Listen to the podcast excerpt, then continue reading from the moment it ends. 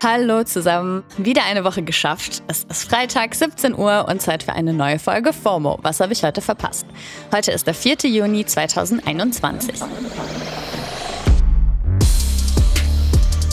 Mein Name ist Dana Sadin und heute geht es um das Leben nach dem Lockdown, eine Prise Nostalgie mit den No Angels und das mögliche Ende vom NFT-Hype.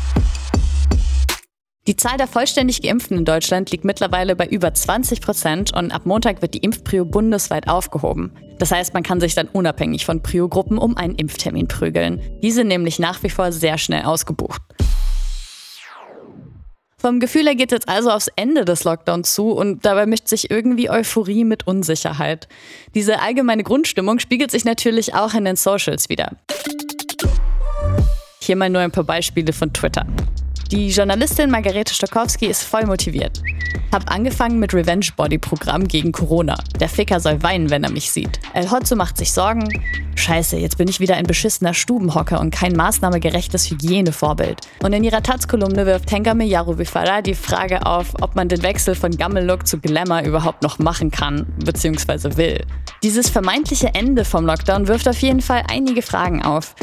Eine von diesen Fragen werde ich versuchen, morgen in der Wochenendfolge zu beantworten. Nämlich, was jetzt aus den ganzen Hunden wird, die sich viele Leute während der Pandemie zugelegt haben und für die sie jetzt doch keine Zeit mehr haben. Corona hat aber nicht nur die Anzahl von Welpen und Tracksuit-Verkäufe in die Höhe getrieben, sondern eventuell auch zu einer verstärkten Nostalgie beigetragen. Vielleicht sind deswegen auch so viele Trends aus den 90ern und 2000ern wieder so richtig hochgekocht. Als die Songs der Girlgroup No Angels Ende 2020 plötzlich auf Spotify verfügbar waren, ist wieder ein absoluter Hype um die Gruppe losgebrochen. Davon waren die vier verbliebenen Sängerinnen selbst, Sandy, Nadja, Lucy und Jessica, total überwältigt.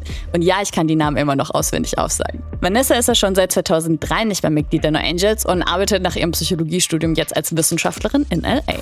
Die restlichen vier waren aber von der Freude um ihre Songs so motiviert, dass sie beschlossen haben, ein Album zu ihrem 20. Bandjubiläum aufzunehmen, namens 20. Und genau das ist seit heute raus und enthält Neuaufnahmen der größten No Angels Hits wie I wanna be daylight in your eyes, I wanna be sunlight only warmer. Und vier neue Tracks sind auch drauf. Also bitte Reunion Tour, sobald es geht. Und wo wir schon bei Nostalgie sind, Sailor Moon ist auch zurück. Auf Netflix kann man jetzt nämlich den zweiteiligen Film Sailor Moon Eternal sehen. Also für alle Ungläubigen unter euch. Zwischen 1995 und 98 kämpfte Sailor Moon aka Bunny 200 Folgen lang im Namen des Mondes gegen das Königreich des Dunkeln. Und seitdem ist sie einfach zu einer absoluten Popkultur-Ikone geworden. 2014 bis 2016 liefen dann noch die drei Staffeln von Sailor Moon Crystal, die näher an der Manga-Vorlage geblieben sind und deswegen auch ein bisschen anders waren als die OG-Serie aus den 90ern. Und Sailor Moon Eternal ist jetzt quasi die vierte Staffel von Sailor Moon Crystal in Filmform.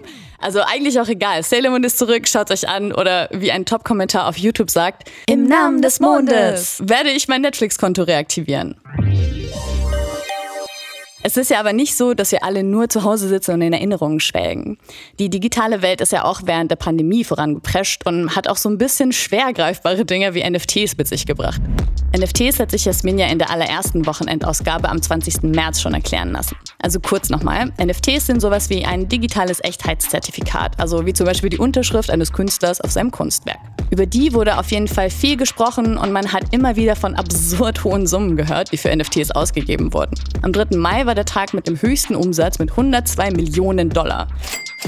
Naja, und jetzt kam die News, dass der Markt seitdem plötzlich um 90 Prozent eingebrochen ist. Ist ja schon nicht wenig und da fragt man sich, ob sich der Markt halt normalisiert, weil es nicht so viele Menschen gibt, die ständig so hohe Summen ausgeben können, oder ob der Markt einfach auch so schnelllebig und unberechenbar ist, wie zum Beispiel bei Kryptowährungen. Von denen ist man das ja mittlerweile gewöhnt.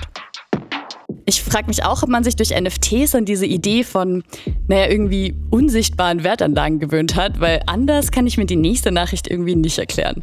Der italienische Künstler Salvatore Garau hat eine unsichtbare Skulptur verkauft.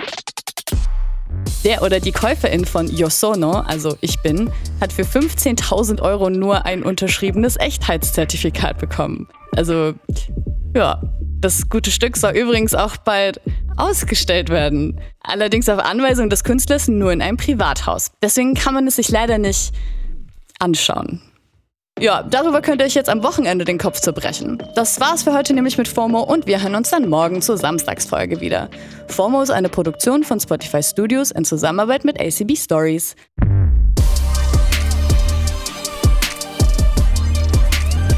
Folgt uns auf Spotify.